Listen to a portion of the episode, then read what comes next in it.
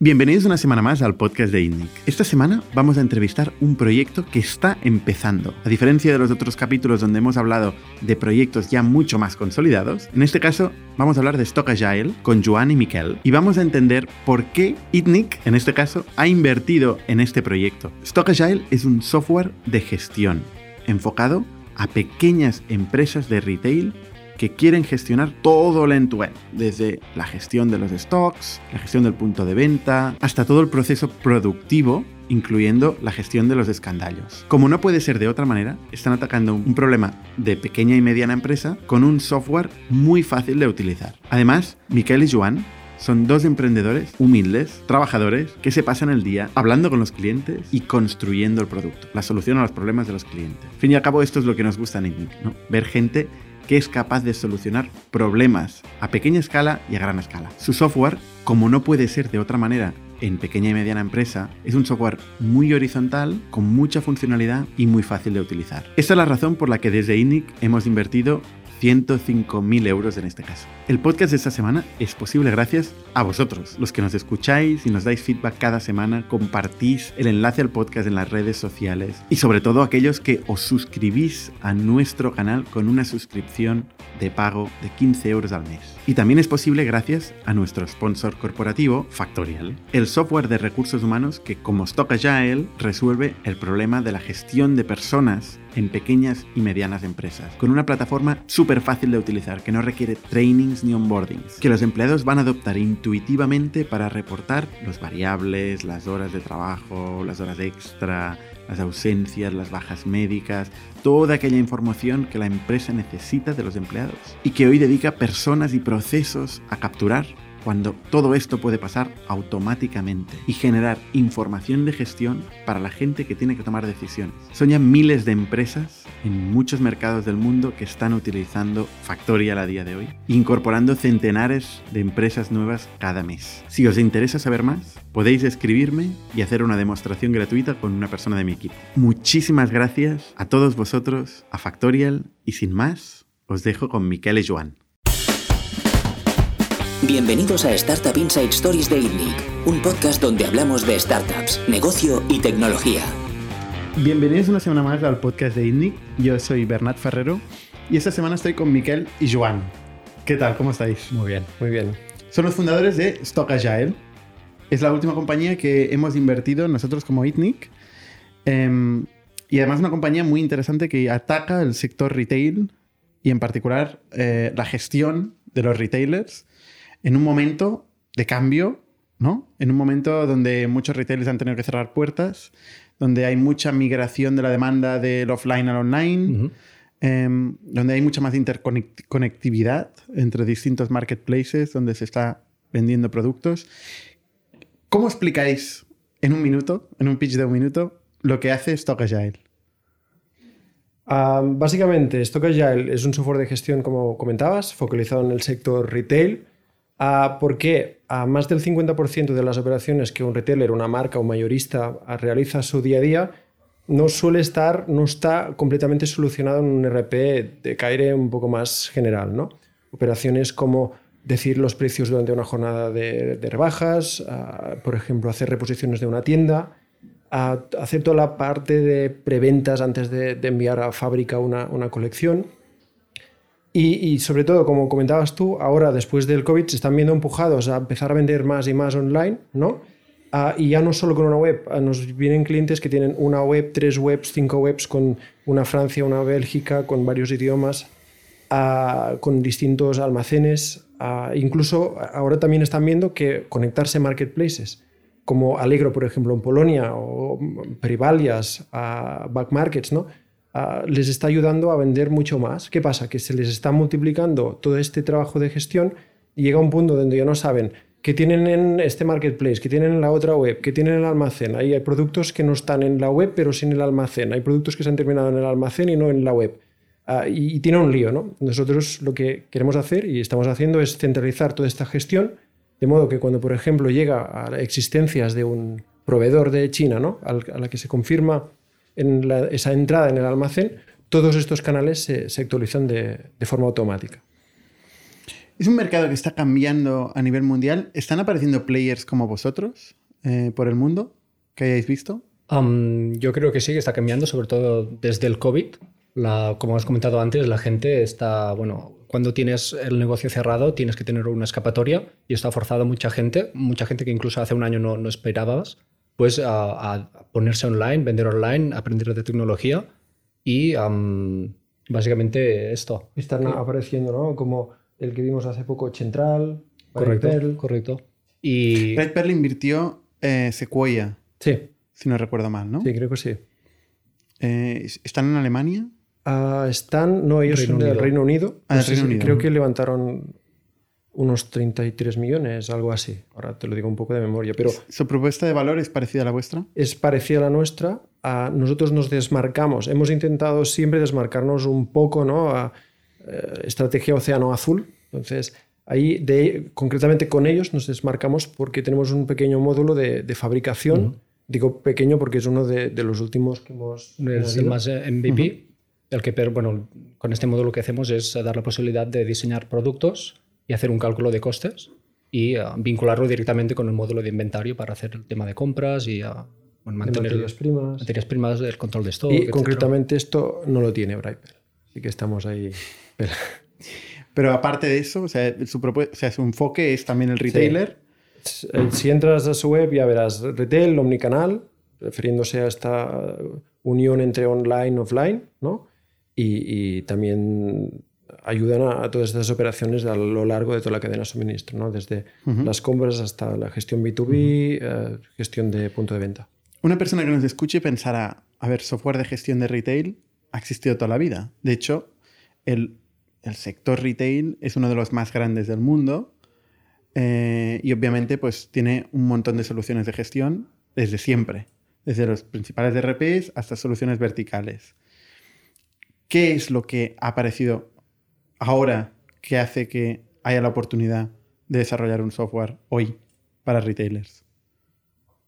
Sobre todo el online, ¿no? Todos los, como comentabas, ¿no? El, retail es un sector ah, muy, muy grande. Hace muchos años ya que el comercio, ¿no? Es, un vertical histórico. Am, los softwares que ha habido durante los últimos dos décadas, al final eran software que se instalaban en ordenadores concretamente o en un servidor que tenían... ah, nos han venido clientes que tenían un ordenador viejo ahí con un Windows 98 y con el programa que estaba funcionando, ¿no?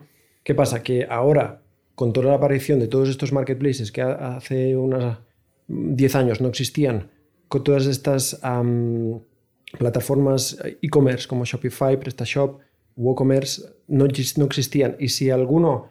No, es que realmente todos estos que venían de esta generación no se conectaban con ellos.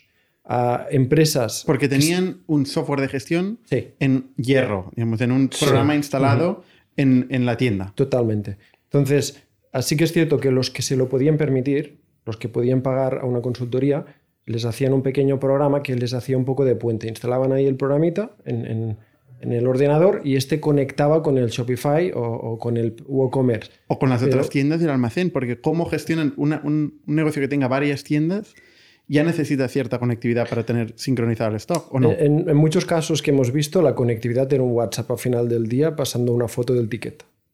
Tal El cual. resumen. y hay alguien que actualiza en algún sitio el stock. Exacto. Exacto. Eso es y- lo, que, lo que os encontráis habitualmente. Sí. O sea, os encontráis papel, eh, muchas, no sé, libretas, Fotos, Excel, Excel. comunicación humana y tiempo de humano para bueno, que se pierde ¿no? al, al comunicar.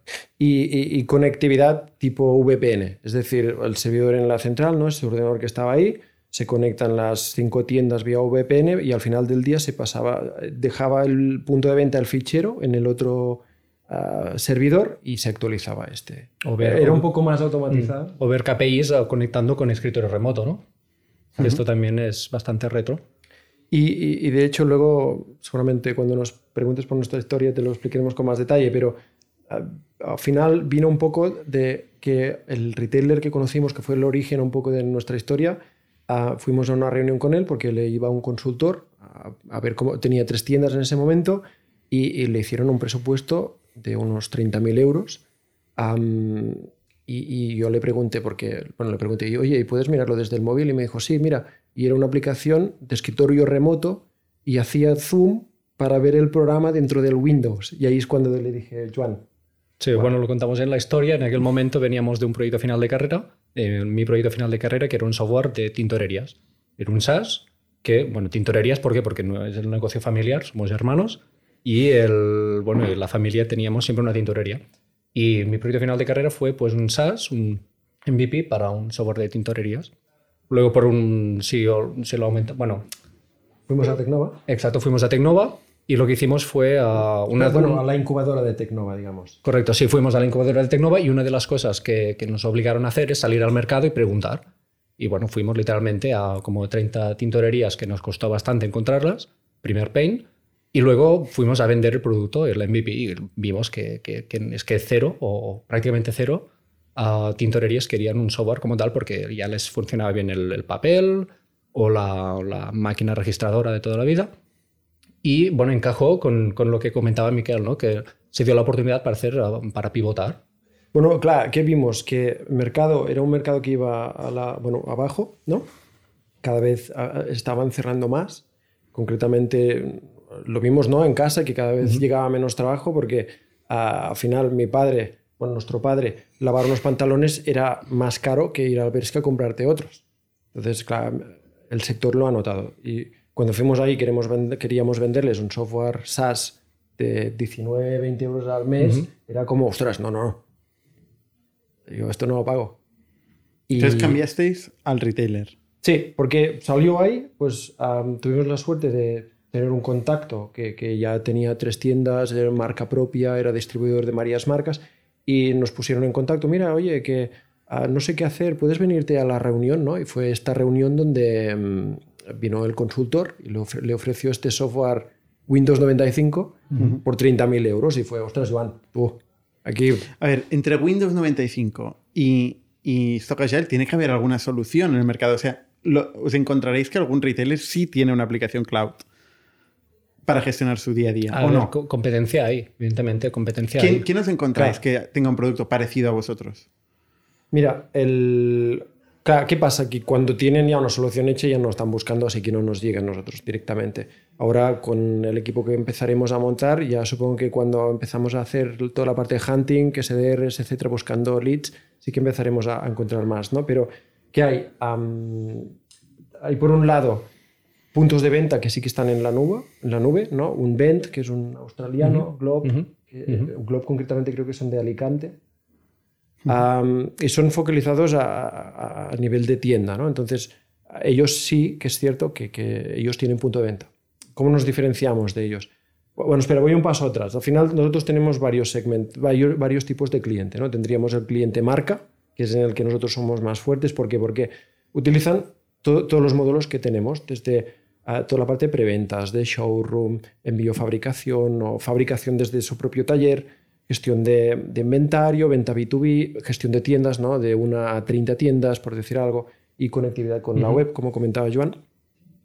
hay clientes que son solo de una tienda, o dos tiendas y una web. Pues ahí, por ejemplo, ahí hay competidores como Vent, que sería un competidor muy fuerte australiano, Globe, sin ir más lejos, que son de Alicante, pero ¿qué pasa? Que cuando una de estas empresas ya quiere la parte de venta al por mayor, ahí es cuando se dan cuenta que venta no va bien, por ejemplo, y nos llaman. Mira que tengo venta y tal y cual, ostras, ven va muy bien. Ah, les mostramos el punto de venta que, a inicio es, ostras, bien me va muy bien, me da miedo cambiar, pero luego ya ven al nuestro, ven que tenemos la parte de venta al por mayor y les, les encaja. ¿no? O empresas, como comentabas, ¿no? que vienen ¿Qué sería venta al por mayor? ¿Qué funcionalidad es eso? Por ejemplo, una venta al por mayor es yo, si soy una marca, o tiendas me compran a mí y nosotros, por ejemplo, una de las cosas que hacemos es habilitamos una B2B que de forma automática, poniendo solo con el mero hecho de tener los productos configurados en el sistema, ya te pueden comprar tus clientes. Tú te gestionas el acceso, les das, tú como, como proveedores ya los tienes en nuestro sistema, les gestionas que puedan entrar en la B2B y te crean el pedido sin necesidad de perder bueno, o invertir tiempo humano en, llamadas, correos. o sea, crees como un site de compras para que los clientes de la marca puedan entrar y hacer sus pedidos regularmente. De, hecho, esto lo, creamos posterior al COVID porque os pongo un ejemplo, uno de nuestros clientes tiene a 100, 150 más o menos clientes multimarca, ¿no? que son tiendas de Andorra, de toda España. hasta ahora venían estas tiendas y les compraban a inicio de temporada a lo mejor 100 chaquetas, me lo invento. ¿Qué pasa ahora? Que con el COVID les da miedo, compran 10. Como las venden, luego vuelven a comprar 10 y 10 y 10. ¿Qué pasa? Que ha incrementado esta comunicación minorista-mayorista. Antes cogían al teléfono, te llamaban, mira, necesito 15 chaquetas más, ¿te quedan? No, me quedan 10, ¿vale? De la otra, de la camisa. Entonces, bueno, ¿qué pasa? Que al incrementar esto, han empezado a incrementar los mails, las llamadas. ¿Qué hemos hecho nosotros? Ah, sacamos un catálogo, que es la tienda B2B que comentaba, que simplemente el cliente entra, ya ve directamente el stock que hay, hace el pedido y el otro lo prepara. ¿Y, ¿Y, habéis notado o, habéis visto que alguien os pida eh, habilitar dropshipping? Es decir, poder vender eh, directamente la marca en tiempo real? Nos lo, han, nos lo, han, comentado. De momento lo que estamos haciendo es, al final, dropshipping, el, otro marketplace o web o lo que sea que tienen ellos para venderlo. Ah, bueno, espera, te estás refiriendo a alguien que vende tu producto, ¿vale? Sí, yo soy una marca y un retailer multimarca que quiera vender mi producto se conecta con la API de la marca, vuestro cliente, y cuando recibe un pedido, en vez de enviarlo al retailer, lo envía directamente la marca. Aún no nos lo han pedido, es decir, sí que ha salido en alguna reunión. Lo que sí que hemos hecho es abrir una API, la tenemos una API abierta, ¿no? La tenemos ya varios clientes que se conectan vía API, ya tienen un sistema suyo, pero utilizan esto que ya hay como cerebro. Bueno, no un sistema suyo, sino una, por ejemplo, un, un 3PL. Sí, un sistema 3PL de gestión de third party logistics para, para, bueno, para um, controlar sus entradas y salidas y utilizan pues Stock Agile como herramienta cerebro de, ah, bueno, para control de stock, de movimientos, de productos. Y, a uno de nuestros clientes, que es un diseñador de, de, ropa para mujer, que, bueno, concretamente está en, Manresa, sí que le pidieron de hacer dropshipping, un, un tercero, ¿no?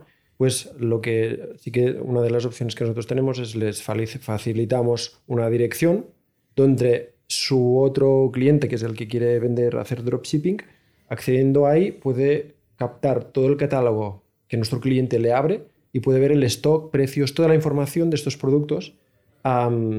y el otro lo va refrescando en función de, yo qué sé, dos veces al día, tres veces al día, esto ya a, su decisión. De modo que nuestro cliente sí que pudo habilitar dropshipping al tercero.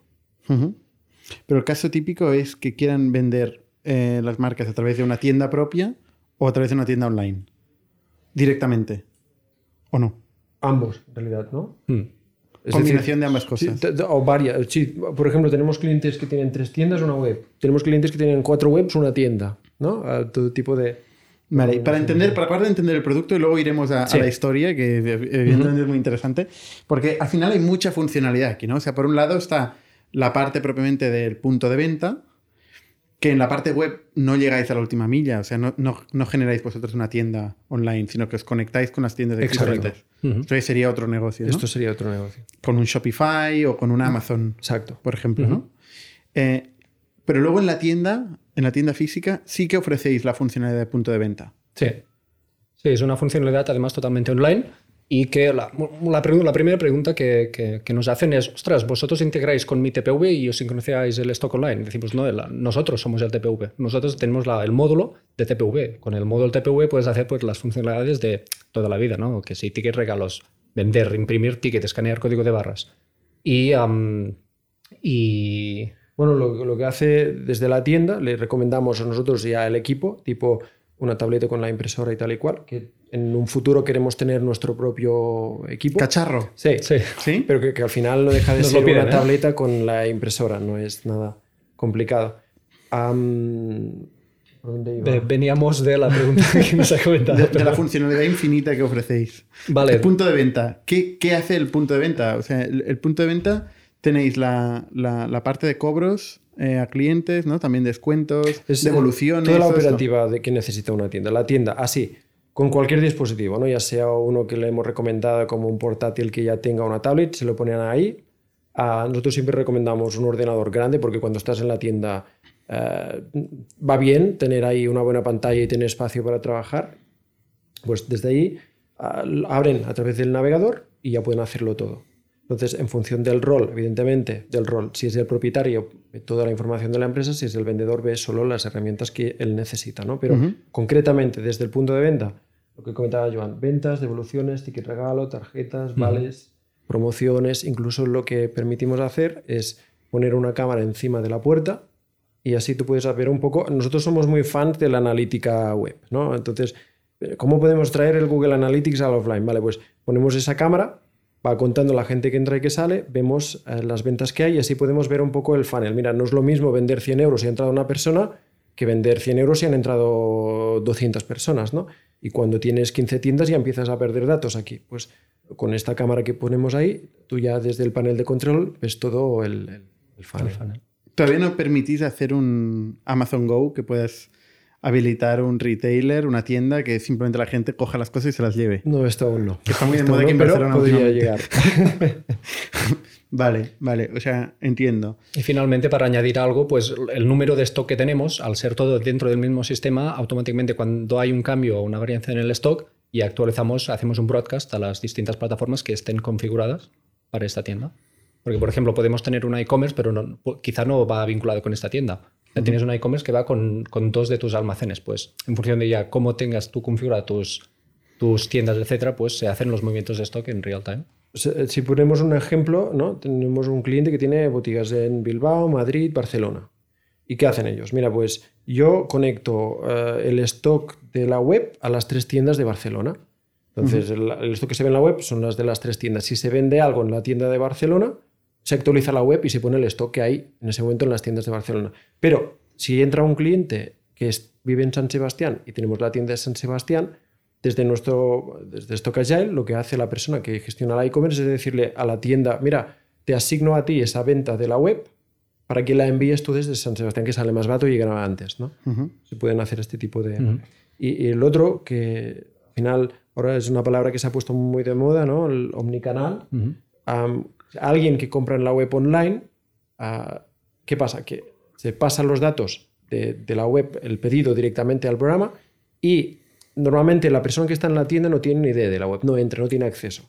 ¿Qué pasa? Que al entrar el pedido directamente al programa, la persona que hay en la tienda ahora sí que puede ver el pedido, porque para ella es un pedido más.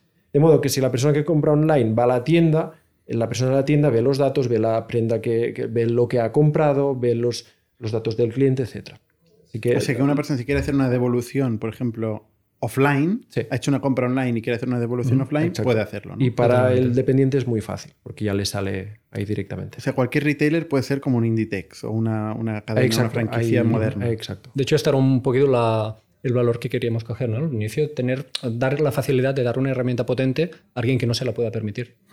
Evidentemente, siempre hay los grandes competidores, grandes empresas que evidentemente tienen su equipo de ingenieros que pueden desarrollar un, software a su medida. Pero queríamos entrar con, con esta idea, ¿no? De, dar una herramienta para... Muy fácil de utilizar, ¿no? Muy intuitiva. Sí, el objetivo. Exacto. Aparte de eso del punto de venta y de la habilitación de, de los bueno, de, los e-commerce y tal, también hacéis la gestión del inventario, eh, el bill of materials, ¿no? De, que, de cada uno de los eh, items que estáis vendiendo, incluyendo la manufactura y la producción, ¿no? Sí, mira, lo que hemos intentado es hay grandes softwares de gestión de fábrica, ¿no? que son complejos, son caros y, y al final una pequeña marca, ¿no? un diseñador de prendas que tiene un pequeño taller o de joyas, de, de bisutería, no necesita un software de estas características. ¿no? ¿Qué hacemos nosotros? Lo hemos simplificado mucho. Ah, tenemos materias primas que al final no dejan de ser otros productos. ¿no? De hecho, por ejemplo, tenemos un cliente que la materia prima es hilo y, y sacan telas. Y para otro, la materia prima son telas y sacan prendas de, ropa, ¿no? Para poner un ejemplo. Pues, ¿qué hacemos? Ellos pueden comprar estas materias primas y ya tienes, bueno, estamos haciendo toda esa contabilidad de, del, del stock. Y de, lo, bueno, de los costes, de costes. Ahí va, que abrimos, vale, pues mira, esa prenda o esa camisa o ese juguete. Pues mira, son tantos metros de esta tela número uno, de tantos metros de esta tela dos del cuello y tal, eh, X botones, la cremallera, y tú ya pones las existencias que necesitas para fabricarlo. Puedes poner ahí las pérdidas, por ejemplo, puedes poner la mano de obra, se tarda tanto en coser, planchar, limpiar y acabas sacando un poco el coste unitario que tienes tú de cada artículo. ¿Qué pasa? Que si eres una pequeña marca, tú, esto parece que no, pero lo están haciendo en Excel. ¿Qué hacemos nosotros? Ah, le hacen un pedido que viene de Bélgica y le compran mil camisas. Pues van ahí, poner, vale, mil de estas camisas, mil de las otras. Pum, ahí tienes toda la lista de materia prima que necesitas, pero, ojo, no la tienes toda. Te falta esto, esto, esto. Vale, pues vamos a hacer una compra de las materias primas mientras yo ya empiezo una orden de producción para fabricar la otra. Es esa gestión que no es muy complejo, pero hasta ahora no, no, no tenían una herramienta que les cubriera este pequeño flujo de, de fabricación. Es decir, no es un software de gestión de fábrica súper complejo, no, no, hemos intentado llevar al, llevar al taller a esa pequeña marca que, se lo hacen ellos. Que eso está muy bien para la pequeña marca, ¿no? Pero a medida que vayáis creciendo, ¿no? Y, y, vayáis teniendo negocios que tienen más complejidad en cuanto a producción, en cuanto a gestión de inventario, de stocks, de almacenes y de puntos de venta, eh, ¿cómo, hacia dónde creceréis, ¿no? O sea, ¿qué parte vais a ir mm. reforzando? ¿Vais a ser una, herramienta generalista siempre? Con lo cual vais a tener que desarrollar infinita funcionalidad en cada uno de estos verticales donde os habéis metido. ¿Os vais a quedar en las, pequeñas marcas? ¿No, lo habéis pensado todavía? lo que decimos siempre, lo hemos creado todo muy lean startup. Cada funcionalidad que tenemos es porque alguien la ha necesitado. Si en algún momento vemos que para querer abarcar más necesitamos pues algún ir más allá, si siempre es valorarlo con el equipo, se, se mesura, se, se, ponen los costes y si, es aceptable por el, por el target que tenemos, pues lo hacemos. Si esto nos lleva a un futuro a ser algo muy, muy, muy grande, como decías, pues tendríamos que mirarlo. Desde luego vais a tener que decidir eh, qué camino... Eh, porque esto que dices de Lean Startup está muy bien y funciona cuando sois vosotros quien construís el producto y vendéis a la vez, ¿no? Te puedes ir permitiendo hacer este, este proceso secuencial, ¿no? Pero cuando tienes, por ejemplo, en Factorial, ¿no? Que tenemos más de 50 vendedores que te vienen en paralelo con eh, decenas de miles de súper buenas ideas constantemente, que son todas revolucionarias y todas te van a cambiar la vida, es cuando te empiezas a plantear, ostras, ya no puedo seguir haciendo este approach de construir lo que me piden, ¿no? Tengo que tener una estrategia. Casi, sí que es cierto que se ha ido estabilizando. Es decir, nosotros empezamos, como él comentaba, de hecho empezamos con ese primer retailer que no hemos terminado la historia, empezamos a trabajar codo con codo, ¿vale? Pues yo y Joan íbamos ahí con el portátil, ¿no? Y trabajamos, empezamos a desarrollarlo todo desde dentro, desde, desde la fábrica, desde el almacén, desde donde diseñan las prendas, desde detrás de la tienda, hemos estado vendiendo, cerrando cajas y fuimos dando forma para encontrar ese primer market, product market fit, ¿no? A partir de ahí empezamos a hacer ventas de forma orgánica, y, hasta ya este año, este año ya estamos empezando a, ya a venderlo más, más en serio. ¿no? ¿Qué, ¿Qué, está pasando ahora? Que sí que es cierto que todas las líneas, como tú comentas, pueden ser infinitas. Infinitas. Infinitas. Ah, ¿Qué pasa? Que nos van entrando gente, nos va entrando gente y siempre, siempre a lo mejor falta algo, pero sí que hay unos patrones. Entonces nosotros estamos detectando estos patrones y vemos, ostras, es que realmente vemos la tendencia que hemos visto que la tendencia es ir hacia Amazon. Vale, pues ya tenemos en el roadmap, vale, pues tenemos que ser buenos conectándonos con Amazon. Ya conecta esa conectividad Amazon, almacén, tienda física, tienda online. Si eh, hoy no sé qué nos han pedido, ostras, mira, es que realmente esto no había salido nunca, parece algo que es muy especial para ti, evidentemente esto no vamos a hacerlo. Pero a nivel de, de crecer, a nivel estratégico, mira, el 98% de toda, más o menos, a Europa hay unos 5,7 millones de empresas que creemos que son target. En España hay unas 665.000 aproximadamente. el 98% son empresas de menos de 20 trabajadores. Entonces, más que generalista, es decir, bueno, nosotros ya estamos aquí dentro del retail, ¿no? yo creo que podemos dar un buen producto a la gran mayoría sin nosotros complicarnos mucho, sin, terminar creando un Frankenstein, ¿no? Y sí que llegará un momento a nivel eh, estratégico que quizá tendremos que decidir, mira, pues no tanto a las pequeñas que tienen una o dos tiendas, sino a las de 20, 30. Pero esto es algo que yo creo que veremos a partir de ahora, ¿no? La, la fase que hemos llegado ahora es Product Market Fit, ahora ya tenemos el producto en el mercado, lo estamos vendiendo.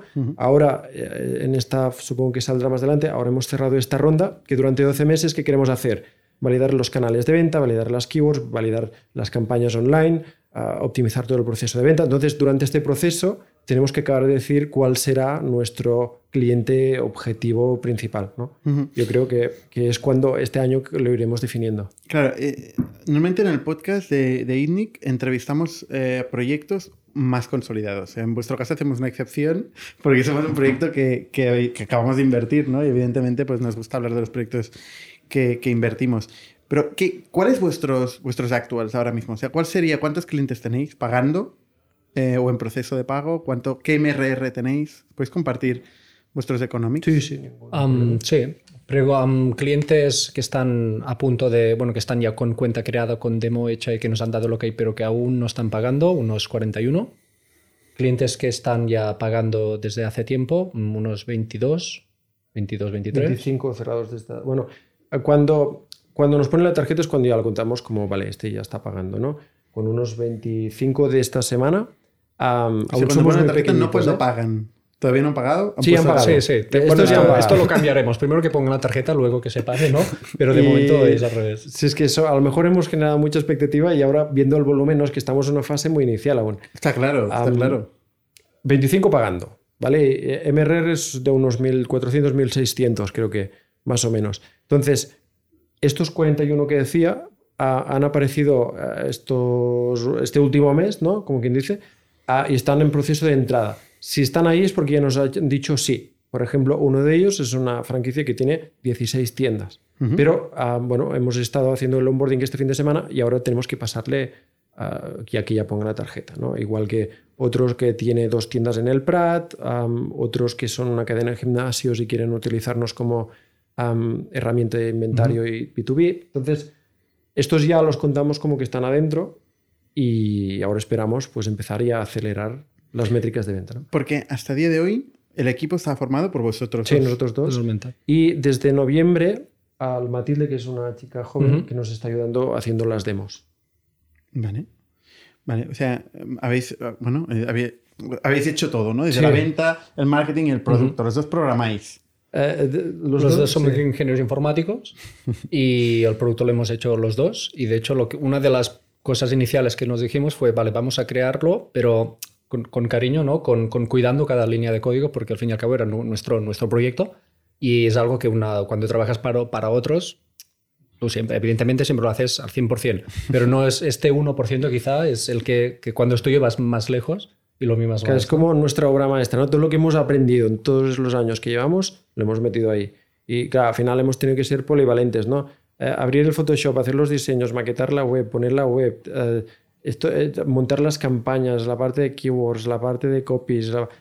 Quizá no es todo perfecto, pero al final le hemos tenido que hacerlo nosotros, uh, ya pasando por frontend, backend, máquinas, sistemas, no. todo. Um, y bueno, de momento hay algo que, bueno, ahora quizá te he cortado un poquito, que quería comentar es que de los clientes que teníamos hasta, hasta hace seis meses, ¿no? En medio de confinamiento han, han entrado de forma orgánica. No, no es que fuéramos a buscarlos, sino que son referrals de referrals y nos han ido entrando y es algo que, que ahora sí que con, con, el COVID ya hicimos una, una nueva campaña, hicimos, uh, hicimos la web, etcétera, y sí que entraron más de forma activa. Y de hecho lo, lo que nos pasó es, empezamos el COVID teniendo 12 clientes. Um, salimos del COVID, abrimos la campaña, de golpe entraban leads, uh, teníamos que cerrarlo. Vale, les atendíamos, hacíamos el onboarding. Vale, al cabo de 15 días o un mes volvemos a abrir las campañas. Cada, cada vez que entraba un cliente, el, del primer cliente al segundo nos costó tres meses. Del segundo al tercero ya un mes. Del tercero al cuarto, Pero ¿y esto 15 por qué? días. Por el proceso de onboarding. Porque al final creamos, el primer MVP fue, era para un cliente. Al final estábamos un poco uh -huh. viciados y a lo mejor había alguna cosita que no acababa de funcionar y ya él ya se había habituado a hacer algún truquillo, pero cuando viene uno nuevo se da cuenta que hay algo que no encaja, ¿no? Uh -huh. Entonces, poco a poco fuimos optimizando el programa para ser um, escalable, fuimos optimizando el proceso de ventas, la formación, que al final cuando te entra alguien tienes que enseñarle cómo funciona. ¿Cuánto paga un cliente? En función, del, en función del tipo de negocio. Puede ir de desde... Media. De media a media son 70, pero puede, si tienes una tienda pequeñita pagas menos, si tienes cuatro tiendas, lo pequeño por cuatro. Está claro pues. que hoy podéis mimar a cada uno de los clientes, pero si queréis crear un negocio escalable, el proceso entero de venta, de onboarding y de uso tiene que ser intuitivo. Sí. ¿no? Porque como más personas metáis en este proceso, menos escalable va a ser vuestro negocio, ¿no? Y es el trabajo que tenemos que hacer estos meses ahora. Ahora nos creíamos, realmente creemos que haberlo hecho antes, si no has validado ni el producto ni el mercado, tampoco tenía sentido centrarnos en esto. Sí, si no has vendido no tienes que por qué tener onboardings, ¿no? Exacto. De momento, cuando, cuando empezaste a tener onboardings y tener que enseñar el producto, es cuando contratasteis a Matilde, ¿no? Bueno, de hecho, cuando contratamos a Matilde, cuando ya estábamos bastante, un poquito, cuando veíamos que no daba... Que, ya no llegábamos. Exacto. Y el agobio este de tiene una duda, responderla mientras estamos avanzando. Mientras, te entran nuevas llamadas, tienes el desarrollo Problema de ricos también, ¿no? sí, no, en este, sentido, en este sentido, contentos. En este sentido, contentos. Y, ya tenemos, ya hemos definido un plan, ¿no? De desde el inicio, desde que llega el lead hasta que está funcionando, pues todos los pains que tenemos aquí en medio y ya sabemos cómo lo vamos a, solucionar, optimizar. Pasa que ahora es todo este trabajo que, que nos viene, ¿no? Desde vídeos de ayuda, una web que será la academia, un curso online, darle herramientas a los vendedores para que cuando cierren la venta ya tenga el cliente la cuenta a punto con los productos subidos, etc. Uh sois dos fundadores más un tercero que se ha incorporado hace poco, ¿no? Exacto. Vamos a contar un poco la historia desde el origen. Vosotros sois hermanos. Sí. Los dos programadores.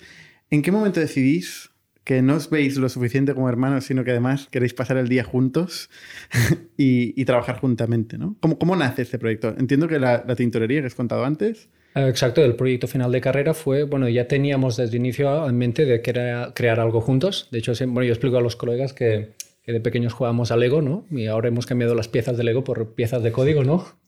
Y siempre teníamos en mente de tener algo, algo conjunto, algún producto. Y ah, bueno, lo, que hicimos fue, pues, ah, en mi proyecto final de carrera, como he comentado antes, un, un SaaS para tintorerías. Que era la empresa de tu padre. Tu padre tenía una tintorería. Correcto, la, empresa, la empresa familiar es una tintorería. De vuestro padre, vamos. Correcto, correcto, sí, sí, sí.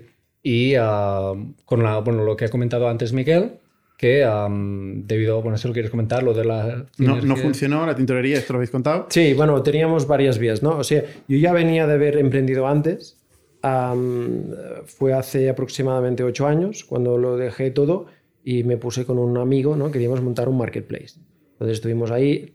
Uno de los errores fue ya, bueno, ahí cometimos muchos, ¿no? Pero el primero fue desarrollarlo todo, cuando en realidad después me di cuenta que había plataformas open source, ¿no? Y igual que esta, pues fuimos cometiendo varios fallos hasta que al cabo de un año y medio no podíamos más, estábamos ya quemados. Sí que habíamos vendido algo y tal, pero necesitamos ya aire fresco. Abandonamos esa idea empecé a, pensé, va, pues ahora, ¿por qué no aprender? Empecé a trabajar por otras startups. Estuve en un par de ediciones en Wire con otros startups como parte del staff y ahí aprendí un montón con sus mentores de marketing, de analítica. Bueno, ahí realmente aprendí un montón y, empecemos, empezamos a comentar con John, ostras, va, quizá ahora yo me veo capaz de, de montar algo ya bien, bien hecho, ¿no? Y fue en ese momento que empezamos a... Ah, hicimos el... Bueno, hice el MVP. Luego entramos en la, en la incubadora de, la, de Tecnova, donde nos formaron, como hemos comentado antes, y, fue cuando se dio la oportunidad de... Bueno, la oportunidad, nos dimos la cuenta del problema que tenía el mercado y hicimos el, cambiamos la, la estrategia.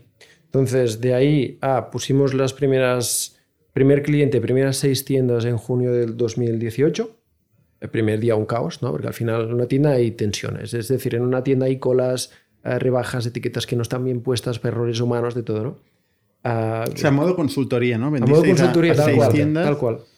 Y, pero creando nuestro producto. Entonces, estuvimos el primer año perfeccionando, perfeccionando. ¿Por qué? Es decir, alguien pensará a lo mejor, ostras, habéis ido lentos, ¿no? Podíais haber cogido inversión antes. Pero tal y como lo veíamos era coger inversión para centrarnos en un producto bastante complejo y, nos habría volado, ¿no? Porque el, talento técnico, sobre todo en esta ciudad, muy caro y uh, levantar 50.000 euros nos, habían, nos habrían volado. Y no solo eso, sino que entre el tiempo que ya formábamos a la persona y todo, bueno, decidimos tirar nosotros. Sobre todo porque tenéis la capacidad de hacerlo. Exacto, sí, sí, sí. esto, esto, sería así, supongo que es la diferencia, ¿no? Así que... Pero, ¿y cómo vivíais? O sea, ¿de qué vivíais? Sí, bueno, ¿De esos no, seis clientes? No, los, no lo hemos comentado, estábamos part-time en otras part empresas. Part-time en otras empresas. Y fuimos pues co-creando el producto con... Por la noche. Sí, sí, sí. Después, de las, después, de las, después de las jornadas, ya sean ocho o cuatro horas. Las Pues novias otra- encantadas, ¿no? Novias, sí, bueno, sí. ya te lo puedes imaginar. Supongo que se escuchaba en el podcast. Pero sí, Un saludo desde aquí. Pero sí, sí, la verdad es que han tenido que apoyarnos mucho y han tenido mucha, mucha paciencia, ¿no? Pero al final, pues mira, era nuestro sueño y, y- y nos han apoyado y ahora está empezando a dar resultados, así que, que ahora es cuando... Estáis en el día uno, ¿eh? Estamos, sí, sí, estamos en el día uno, totalmente, y somos conscientes de esto. Pero es un buen día uno, es decir, tenemos ya el producto que está funcionando, clientes que, que están contentos y, y con la inversión que, está, que hemos cerrado ahora, ¿no? Ya em, nada. Equipo ya- nuevo. Somos, somos 10 en un mes. Ujú. Una cosa que nos gustó eh, es que pues, bueno, vuestros clientes están contentos, ¿no? Sí. Eh, o sea, están utilizando el día a día eh, el producto y, y les está resolviendo el problema. Exacto. Claro, Una de las cosas que tenemos es que al ser tienda física, obligatoriamente tienes mucho uso de la plataforma. Es decir, si no va a la plataforma, no, no, no venden, evidentemente. Y, y hay muchos usuarios. Por los clientes que tenemos, la cantidad de usuarios que hay concurrentemente son muchos. La, la- la de, la de peticiones que, que tienen servidores. Sí, es no parar. No es, no es como me imagino, un Trello. A lo mejor un Trello, pues hay X usuarios, entran una vez al día a verla. No, no. A- aquí es constante. Cuando tú tienes, por ejemplo, la tienda o la web, tú estás ahí. Es que hay a lo mejor 10 trabajadores que están ahí sin parar. Es la columna vertebral un poco de... Oye, ¿cómo, ¿cómo fue el proceso de ir a buscar pasta? O sea, ¿cuándo decidís eh, vamos a ir a levantar dinero? ¿Y cómo lo hacéis? Sinceramente, al inicio pensamos, nosotros podemos, ¿no? Sin, sin inversión, Sí, sí, sí. nos veíamos ya... ¿Qué pasa? Que en, la, en 2019, cuando ya llevábamos un año avanzando con el producto, empezaron a llegarnos más clientes. De golpe ya teníamos cuatro y, y parece muy poco, pero a- ofrecer un servicio integral, es decir, cada uno cuenta mucho, es muy importante, es la columna vertebral de una empresa, como comentaba. Así que los primeros cuatro no era fácil llegar a cuatro, ¿no? Pasar de cuatro a, a- a 40 ya no ha sido tan difícil como llegar a los primeros cuatro. Bueno, y esto vinculado que cada cliente tenía mucha información. Hay muchos productos, muchos precios, muchas, mucha cosa técnica del, del sector que esto también hacía que, que costara más hacer el, el onboarding. Y en ese momento pudimos bueno, constituimos ya cuatro clientes, constituimos la empresa y nos aceptaron en el, el acelerador de y delivery. Quedamos finalistas en, uno de los cinco finalistas en el SIL, que es una feria de logística que hay aquí en Barcelona. Y ahí entramos en la aceleradora de e-delivery. Y ahí ellos nos fueron mentorizando y me- nos cogieron y nos dijeron, mira, aquí hay dos ligas. O vas a por todas o terminaréis siendo una pequeña empresita con, bueno, a lo mejor tendréis un buen sueldo, pero seréis cuatro o cinco y ahí se acaba todo. Entonces fue cuando dijimos, ostras, empezamos a, nos metieron la semilla que empezó a crecer dentro nuestro y fue cuando empezamos a ver que realmente quizás sí que no- nos interesaba. Pero, oye, pero, pero ¿cuántos acelerados? O sea, tú habías estado en Guaira, luego Tecnova. Sí. Luego, pero eh, estáis muy acelerados, ¿no? Por mucha gente. Sí, bueno, espera. Las otras dos de Guaira no eran, no eran ni esta startup ni la mía. Yo estaba ahí como staff. Ah, Entonces, como nosotros, nosotros ah, empezamos con el MVP en la incubadora de Tecnova y no era una aceleradora, nos ayudaron a validar el product market fit. De Más hecho, no, no era, no era ni Stock Agile. Ni- no era, se llamaba Washbits en ese momento, que era el software de La tintorería. tintorería. sí. Y a partir de ahí, ah, ellos nos contactaron cuando vieron nuestro proyecto. Mira, oye, ¿por qué no os apuntáis? Y mira, nosotros. Y al final, ellos, eh, entre comillas, era la primera aceleradora, ¿no? Y, y nos mentorizaron un poco a nivel de equipo, a nivel de. eh, bueno, es una colaboración que tenía el consorcio, el consorcio de la Zona Franca con La Salle. Como ya habíamos estado en la incubadora de La Salle, pues salió. Y ellos nos dijeron esto, ¿no? Y fue cuando Vale, entonces dicen, hay que ir, o sea, tenéis estas dos opciones, o montar un negocio para vosotros mismos, que, que está muy bien, que es la mayoría Es de muy negocios bien, del es muy mundo, lícito. y que la gente gana, hay gente que gana dinero y se gana la vida con eso, o iros al Venture Capital, al maravilloso mundo del Venture Exacto. Capital, poneros una pistola en el culo Y ya por todas. y, Y, a por luego todo. entró el COVID. ¿no? Cuando, Y- cuando- y- sí, ah, exacto, Mientras planteabais esto, COVID. Ujú. Pam, COVID. Am, bueno, pasamos del confinamiento. A- En ese momento ningún fondo quería escuchar a nadie, es decir, todo el mundo estaba ahí vigilando. Am, salimos del COVID, empezamos a coger tracción y fue cuando decimos, va, pues ahora sí. Y vinimos en a ITIC a presentar en septiembre. septiembre qui- quisimos venir en junio, pero se canceló, en julio se canceló. ¿Se canceló el qué? Eh, INNIC aquí con vosotros. Ay, ni que Sí. los pitch. No, no, perdón. Sí, claro, por el, por el tema del COVID Claro, y tal. que Bueno, aquella esa- época fue... Restricciones. Exacto. Sí. Y vinimos en septiembre. Y presentasteis el proyecto y, y- y- ¿Tú estabas ahí? Bueno, os, os, mostrasteis interesados, ¿no? Así que seguimos hablando dos, cuatro semanas y nos comentasteis, mira... Nos preocupaba el go-to-market. Sí, exacto. O sea, y, bueno, y sigue, sigue preocupándome.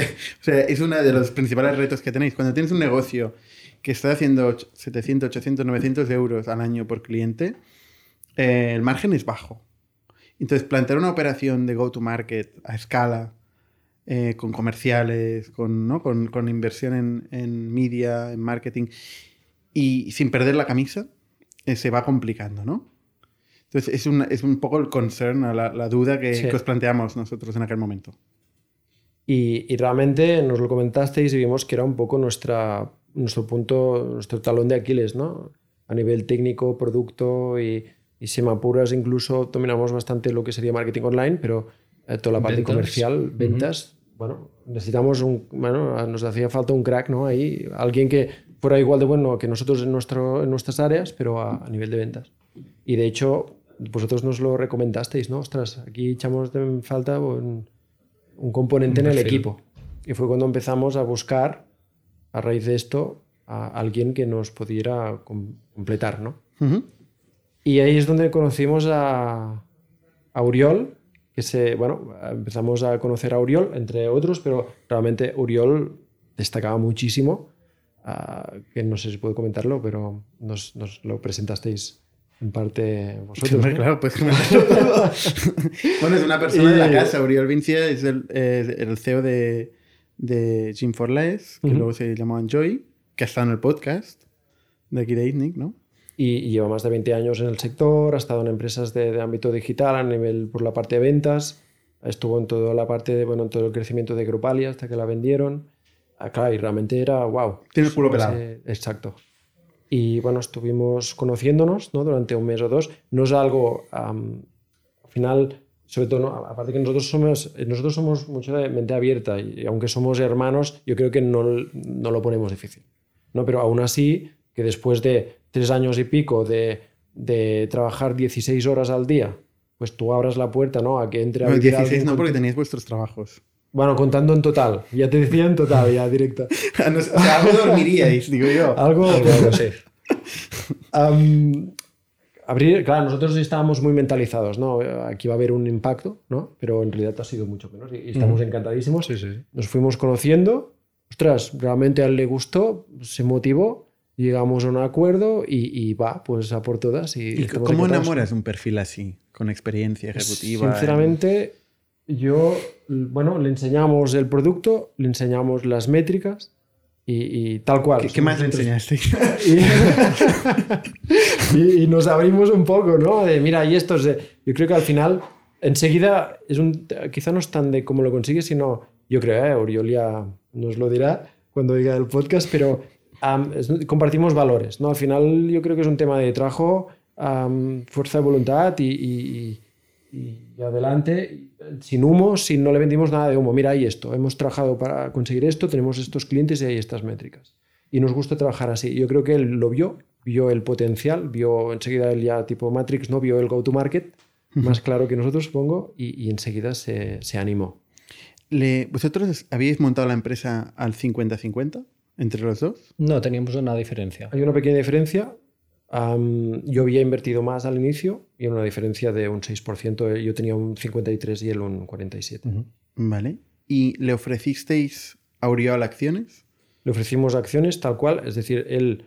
Um, tiene, bueno, nosotros lo vemos como un co-founder más. Si uh -huh. tiene menos es porque uh, le llevamos toda esta ventaja, bueno, años trabajando, uh -huh. pero hemos llegado a un acuerdo con él que creemos que es bastante correcto y, y en el que él se siente bastante cómodo, pero a partir de ahí, pues lo que hemos hecho es un contrato tal cual de compra-venta de acciones, vinculado a un contrato de un vesting, uh -huh. pero igual que nosotros tenemos con, con el pacto de socios de la ronda. Así que... Es lo normal, o sea, el vesting es, es lo que decía de, de, ponerte una pistola en el culo ¿no? con, el, con el venture capital. Una de las cosas que te pide siempre cualquier inversor, y además en cada ronda, es que, que tú pongas tus acciones como garantía. Sí como mínimo de la permanencia. Sí, ya, sí, no, sí. ya no del éxito del proyecto, pero como mínimo de que seguirás trabajando en este proyecto por el cual estás levantando dinero, ¿no?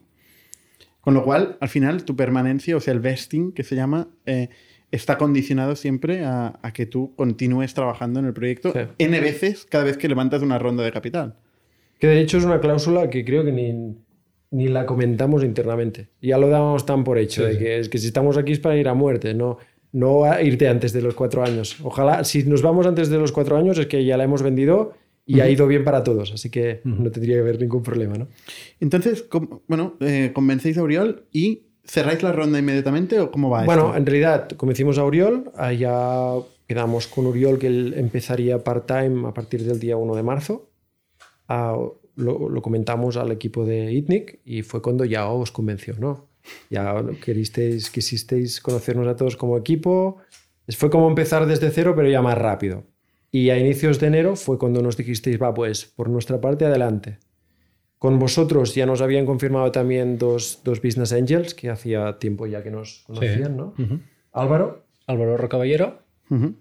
que, que es, un, bueno, es un empresario que, por el cual habíamos hecho trabajos de freelance, es decir, él nos conoce desde hace muchos años y él siempre nos dice, ostras, es que a él le desarrollamos una plataforma como freelance. Y es una plataforma que actualmente está utilizando IBM, SEAT. Y él siempre lo dice. Él, cuando vio, dice, dice ostras, llevo tres años con el Play que nadie me ayuda y, y no ha petado nunca. Y él dijo... pues invierto está desplegada en ¿no? Amazon. Sí, sí, sí. Y él fue como un, ostras, pues mira, ya nos conocía de hacía tiempo y él encantado, nos, mm, bueno, es como un mentor para nosotros. Luego, Aunque hay que decir que los Business Angels estaban condicionados a que entrara alguien y liderara la ronda, ¿no? sinceramente, eh, concretamente, Álvaro nos dijo, yo quiero invertir. En principio, a ver, él no, no estaba condicionado a, a que entrara Yo, ITNIC. yo digo lo que, lo Sí, que me sí, no, no. en Sí, aquel sí, momento. sí. Igual, me, igual me una moto, ¿eh? No, no, no. Álvaro, yo, Álvaro invierte en el equipo al final. Y para él, el hecho de que pasáramos un poco vuestra due diligence era como una certificación de, vale, pues yo también, sí que es cierto que iba un poco vinculada a vosotros, pero tampoco nos ha pedido nunca nada en este sentido. No se pedido Y- el certificado en sí, ¿no? Exacto. Y luego, am, bueno, yo estudié con uno de los fundadores de Social Point, Horacio Martos, Ujú. y al final es un- una persona que ha vivido muchas experiencias hasta que ha vendido la empresa, ¿no? Yo había contactado con él puntualmente para pedirle opiniones o para que me mentorizara un poco. Él fue haciendo un poco el seguimiento y al final le dije, mira, me gustaría que, que- que entraras. Y me dijo, va, pues, pues también entro, ¿no? Y nos puso también un ticket como, como Álvaro. ¿Qué, qué, ¿De qué tamaño? 20, 20. 20.000 y 20.000. De hecho, él me dijo, al final, bueno, me dijo, ¿qué quieres que ponga? 20 o 25, pero en ese momento ya llevábamos la ronda demasiado, bueno, demasiado, teníamos más de lo que necesitamos y le dije, no, no, mejor 20. Porque pasa una cosa que, que es bastante habitual, que es que al principio nadie invierte, pasa el tiempo, cuesta mucho convencer a tal, pero cuando alguien dice yo entro, entonces mundo todo el mundo, todo el mundo Sí. ya había dicho que quería Sí. entrar. Sí, sí, sí, tal cual. Esto Nos- es, así. Vosotros nos confirmasteis, por decir algo, la primera semana de, de enero. A la tercera teníamos mucho más de lo que buscábamos. E incluso nos estaban, ah, bueno, empujando, Apretando, ¿no? apretando de, Ujú. va, dejarnos poner más, más. Y fue súper rápido. En realidad fue una semana de, ah, contactamos como a 8 o 10 fondos. A la semana siguiente fueron reuniones ya segunda, terceras, cuartas reuniones, viendo métricas, repasando el equipo, Haciendo go-to-market demo, demo del producto. demos. y a finales de la segunda semana ya nos confirmaban lo que necesitábamos. Y al confirmar el primer fondo, que am, bueno, ha, ha sido For Founders, Capital, Seed Rocket. Seed Rocket, Ujú. am, los otros ya ha acelerado aún más, ¿no? Ya al, la sema- al día siguiente ya teníamos la ronda entera cubierta y realmente empezamos buscando 200.000, 200.000. 200.000 Ujú. Am, vosotros nos recomendasteis, mira, lo peor que podéis hacer es coger dinero demasiado justo, porque termináis haciendo rondas puente, valoraciones un poco más rebuscadas, eh, perderéis tiempo, eh, buscad más, ¿no? Y entonces nos estudiamos un poco el escenario y fue cuando realmente lo vimos. Es decir, ya un poco ahí esto habría sido un error que gracias a, a vuestra experiencia yo creo que nosotros ya lo hemos podido evitar. Bueno, está todo por ver. Está Está todo por ver, ¿no? está todo por ver. Pero O sea, al final habéis cerrado la ronda con... 350. Ujú. Entonces ahora tenéis 350.000 euros en el banco. Sí. ¿Qué vais a hacer con, con, con ese dinero? La idea era, ah, tenemos, tenemos que hacer... mucho. no es por nada, bien, que responde. Nos vamos repartiendo. Ah, la vale, idea vale, es dedicar una parte a, al, al- bueno, a- a fichar personal para ventas y la otra parte a desarrollo de producto. Y concretamente de la parte de desarrollo de producto será para focalizar las ventas, para optimizar lo que hemos comentado, ¿no? De, Dárselo a Briol para que lo invierta en vendedores. Exacto. Sí. De hecho, ya tenemos el primer mini equipo. eh, nada, hace muy poco de esto. Así que hemos empezamos, llegó ya al tema de la ronda, estamos cerrando, empezamos a buscar equipo, oficinas. Esperamos tener ya día 15 de marzo oficinas, un sitio donde poder trabajar. Y el día 1 ya nos entran dos chicos técnicos, ujú. un chico y una chica de ventas Ujú. y ya seremos enseguida 8 y aún estamos, bueno, y ahora lo que estamos haciendo para acabar de completar el equipo a nivel más senior estratégico es alguien de producto. Como comentabas antes, toda la parte de producto es muy importante, la UX, la imagen de la marca. imagen digamos, en ¿no? Ujú. y, estamos buscando este, ya hemos hablado con alguno. ah, y, bueno, es un tema que tenemos que ir cerrando. Entonces, a nivel de cómo lo gastaréis, ahí, ¿no? Eh, Todo este equipo, el cual am, la mitad más o menos será ventas, como comentaba Joan. Aquí hay que añadir parte del dinero que será de marketing, que será para llenar al final, tendremos ah, dos comerciales a nivel de cerrar ventas y lo que queremos hacer es llenar su tiempo al máximo para que cierren, cierren, cierren, cierren. Entonces, el marketing servirá de apoyo para centrar este, bueno, este- el canal de ventas. ¿no? En paralelo, como comentaba Joan, estamos optimizando ya toda esa fase de am, desde que entra el lead hasta que ya está trabajando a nivel de contenido, vídeos, cursos, herramientas para el vendedor, etc.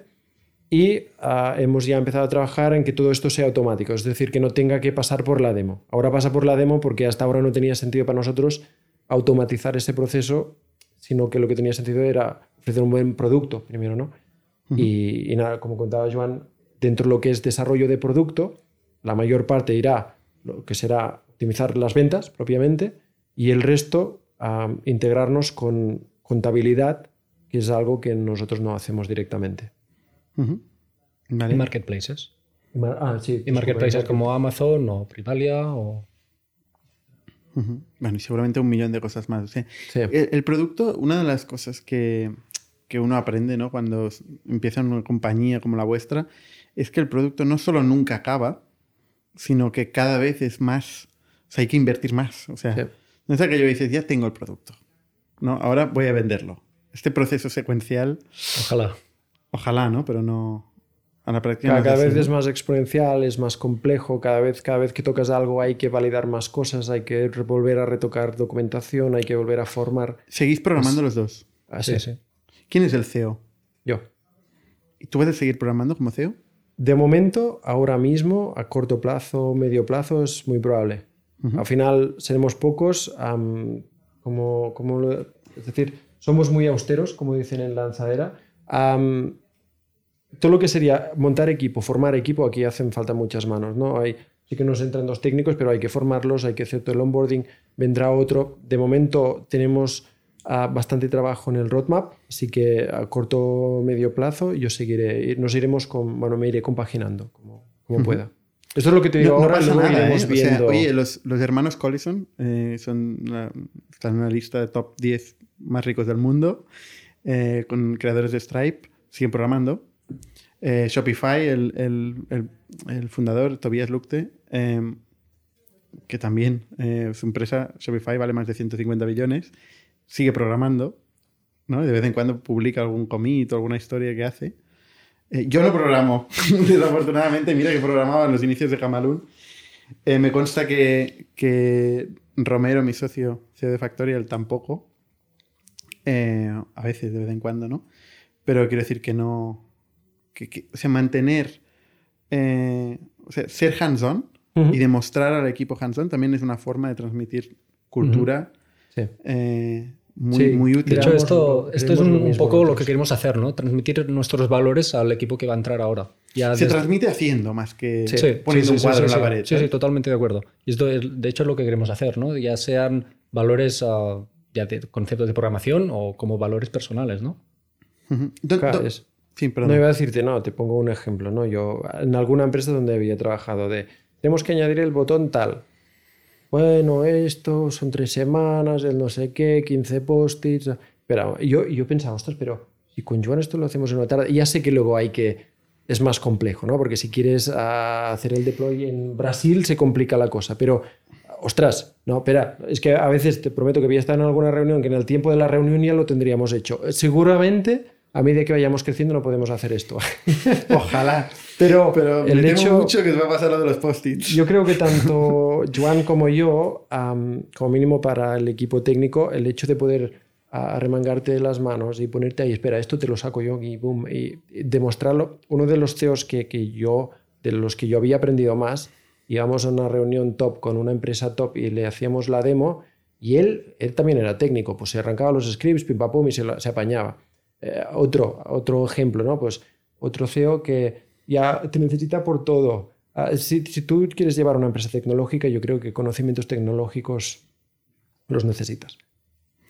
Hay mil contraejemplos, pero, pero sí. Podría ser, sí, pero sí, es sí. mi forma de verlo. ¿eh? Está bien, está bien, está bien. Es un ángulo competitivo que evidentemente tenéis, tenéis que aprovechar. Eh, ¿Dónde os lleva esta ronda? A 12, 18 meses, digo, estos seis meses es porque lo iremos calibrando en función de cómo vayamos optimizando y sacando las métricas, pero el objetivo es validar los canales de venta, como te comentaba, los canales de marketing, montar el equipo, formar el equipo, optimizarlo todo, para que en 12 meses aproximadamente tengamos unos 400 clientes, un MRR de unos 30.000, aunque esto es importante para validarla, para, eh, tener, para demostrar que tenemos tracción, ir a por la siguiente ronda. No es tan importante el número de clientes, sino a la velocidad en que podamos captar estos clientes y ah, bueno, hacerles todo ese onboarding, ¿no? ¿Hay Sí. que ir a la siguiente ronda? No, Am, no, no os planteáis la siguiente etapa como la rentabilidad, ¿no? Si queremos crecer rápido, hay que ir a la siguiente ronda Ujú. para poder ya empezar a, a apretar mucho más y a crecer mucho más rápido. Eh, al final este es un sector muy competitivo, como comentabas tú, hay, hay más software, no somos los únicos Ujú. y todos están luchando para... no hay un líder indiscutible en, el, en este vertical, en este sector ahora mismo. No, está muy fragmentado porque el go-to-market precisamente es una gran barrera. Sí. de Y este es llegar. el reto, ¿eh? que en realidad es lo que nos. El, el reto que nos motiva, en realidad no, no, nos, no nos espanta el, el- este go-to-market. Es, de hecho, aquí tenemos Ahora que hacer esta ingeniería, ¿no? Y, pero el, Ur- Uriol, este es mix del bueno, en el sentido de que Uriol a nivel de el equipo de ventas, el pitch, el script, todo, y nosotros a nivel de... eh, es que aquí hay toda la parte desde que importas, hay de- desde el onboarding, el proceso. Aquí hay toda una parte de ingeniería que también puede ayudar mucho, igual que las Está claro, es ventas. que, a- es que son dos, dos caras de una misma moneda. Sí. ¿eh? El go-to-market y el producto van juntos. Sí. O sea, no, no va a un. Tú vende algo y yo construyo otro producto. Hay que ir construyendo el producto mientras se va vendiendo a los clientes del ICP, el Ideal Customer Profile, eh, que, que mejor le solucionáis el problema. ¿No? Y este proceso evolutivo, como más compenetrado está, más rápido funciona. ¿no? Sí. Bueno, esto es uno, uno de los, uno creo, de los aprendizajes. Las, las empresas que escalan se dan cuenta rápido que no pueden plantear que marketing, ventas y producto no sean una misma cosa. Que de hecho incluso nos planteábamos que de algún modo el propio equipo técnico también coja llamadas de atención al cliente. Es decir, igual que nosotros nos ha servido mucho estar dentro, ¿no? Vale, que en este momento parecía un poco más consultoría, pero el hecho de estar dentro, ahora tenemos muy claro cómo trabaja el cliente. Y cuando estamos ya haciendo una funcionalidad, ya sabemos cómo lo hace. El equipo que vamos a formar ahora, pues tenemos que enseñarles todo esto y que ellos también lo vean, porque no solo explicarlo. Si no lo vives, hay cosas que no acabas de, Que no eres consciente y que necesitas saber para, para poner manos a la obra. Y a lo mejor a ti ese botón para, te da igual, pero ese botón al que está en la tienda a lo mejor le genera una cola de 15 personas que se están Está claro. quejando. Ahora estáis full time, Sí. Sí. los dos, ¿no? Sí. Y estáis contratando Sí. en este momento. Y decíais que estáis buscando una oficina en Barcelona, Sí. porque vosotros sois de Vic, ¿no? De un pueblo cerca de Barcelona. Bueno, yo concreto, bueno, los dos somos de, de ahí, nacimos ahí. Yo actualmente también estoy viviendo ahí. Volví de Barcelona hace unos 3, 4 años, más o menos. Pero el objetivo es volver a bueno, las oficinas montarlas de aquí y trabajar codo con codo, ¿no? ¿No os planteasteis abrir una oficina en remote? directamente y contratar gente de todo el mundo. De hecho, una de las cosas que tenemos yo personalmente más ganas es estar codo con codo. Llevamos todo el proyecto. Venís del revés, venís del remoto Correcto. y queréis Sí, sí, correcto. pleno COVID queréis- Correcto, correcto. Sí, porque evidentemente eh, todo el producto ha salido en remoto. Miquel y yo hemos estado en remoto siempre. Quizá hoy hemos hecho números, quizá hemos estado 50 horas juntos mano a mano, pero el resto ha sido todo, todo remoto. Y una cosa que, bueno, que yo personalmente me muero de ganas de estar codo con codo con, la, con, los, nuevos, con, con los nuevos fichajes, con Miquel, con todo el equipo. Y a veces es necesario pues, hacer un dibujo de arquitectura de software o hacer un, un garabato de algo. Es que el desarrollo remoto ha sido fácil, en realidad ha sido muy fácil. Pero cuando empiezas ya estrategia, que si empiezas a dibujar esquemas de procesos, que si empiezas a, a dibujar arquitectura, que... Ostras, ahí no es tan fácil remotamente. Hemos probado de todo, echamos un montón de menos un herramientas, poco ¿eh? El, el, eh, estar ahí sentados juntos ¿no? y con la pizarra y pensando. Esto lo echamos un poco de, medo- de menos. Para responder tú, bueno, lo que has comentado antes, has dicho Vic, un pueblo de, al lado de Barcelona. Los que queremos mucho Vic es una ciudad. Disculpad. Y, y yo no, yo ya llevo aquí la mitad del tiempo de mi vida he estado tanto en Vic como en Barcelona, ya soy medio barceloní, ¿no? y, y sí, bueno, aquí en realidad queremos montarlo aquí porque a- aquí hay mucho talento en Barcelona, como más céntrico, mejor, nos- es mucho, eh, realmente el hecho de estar en Barcelona y céntrico eh, ayuda mucho a Para captar atraer. También, también hay mucha competencia. ¿eh? O sea, los desarrolladores buenos están en Factorial, por ejemplo. no, quiero decir que, momento- que hay competencia en Barcelona. Sí, no sí, sé, mucha, mucha, por eso, por eso, sí, sí. Pero, mm, pero también hay mucha calidad, también hay más oferta y, y también puedes elegir. Es decir, claro, si te llega uno en Vic, a lo mejor es muy bueno, ¿no? Joan está en Vic, pero te llega uno y a lo mejor en Barcelona te llegan 10. Ujú. ¿Os, os planteáis salir fuera de España a vender? Sí. Sí. Bueno, de hecho ya tenemos clientes de fuera. Y es un objetivo a... ¿Cuándo? ¿En estos 12 meses que vienen? De estos ¿O más, si, adelante? si entran en estos 12 meses será de forma orgánica. Sí. Y eh, nos están, al final, Lo de orgánico se va a acabar, ¿eh? Sí, lo sé, lo sé. Esto que ido mira, para que te hagas la idea, al final éramos dos con el Matilde que, que mm, está haciendo las demos y tal. Ah, si no solo nos faltaba que nos entrara, de hecho nos entraron algunos de Francia y no podía, es que no podíamos, no podíamos. Entonces, incluso la web está solo en castellano para ya no dejar que de- hasta ahora nadie entrara. Ahora sí que nos empezaremos a, a plantear a traducirla, pero al ser en castellano hemos traído tráfico de Sudamérica. Tenemos a alguien de Argentina, alguien de Colombia, creo, alguien de En Venezuela. Venezuela, am, que han llegado de forma orgánica y, y están trabajando. Oye, ahora os llama Amazon o Shopify o Vent y os ofrece 30 millones de euros por la compañía. Ahora mismo. Ahora, Ahora mismo, en estos momentos, eh, al acabar el podcast. ¿Necesitaríamos un gin? yo, yo, yo, yo diría que no. Y, y tengo ganas de, de- de meterle caña ahora. Claro, es que se acaba el proyecto. A mí ¿no? me motivaría más el hecho de, hostia, nos acaban de ofrecer esto, ¿no? Yo continuaría, bueno, Sí, sí, sí, sí, continuaríamos sí, sí, sí. más hecho, que ahora, nunca. entre Habría que comillas, verlo, ahora, ahora empieza, ahora empieza, Te- te- empieza el mambo, ¿no? es, es verdad, ¿eh? habría que verlo, pero yo creo que en ese momento, ostras, si, si te viene Amazon y te ofrece 30, supongo que en algún momento dices, ostras, es que ya tendríais ahí. Hmm. Pero Hombre, para nosotros sería un buen múltiplo. No estaría mal. Como con inversores, Sí. ¿eh? Digo. claro, Pero está claro que, que uno, uno no piensa en arrancar un negocio, cambiar un mercado y tal para, para soltarlo en, en nada, ¿no? O sea, está todo por hacer. Ujú. Tenéis 25 clientes, o sea, todavía no, no habéis cambiado el mercado. Exacto, exacto. Y no solo esto, también a nivel profesional, todo lo que, todo lo que podremos aprender, toda la carrera que haremos en este proyecto, es algo muy valioso para nosotros, no solo el dinero, ¿no? Como comentabas. Muy romántico todo. Oye, con este comentario final eh, lo dejamos aquí. Miquel y Joan, muchísimas gracias por contarnos vuestra experiencia y por Muchas- dejarnos invertir. No, muchas A gracias a vosotros. ha sido Encantado. un honor. En, en 12 meses veremos dónde estáis. Lo repetimos. Volveremos. ¿no? Haciendo actualizaciones. Y antes y todo. y con los Perfecto. demás, Muy bien.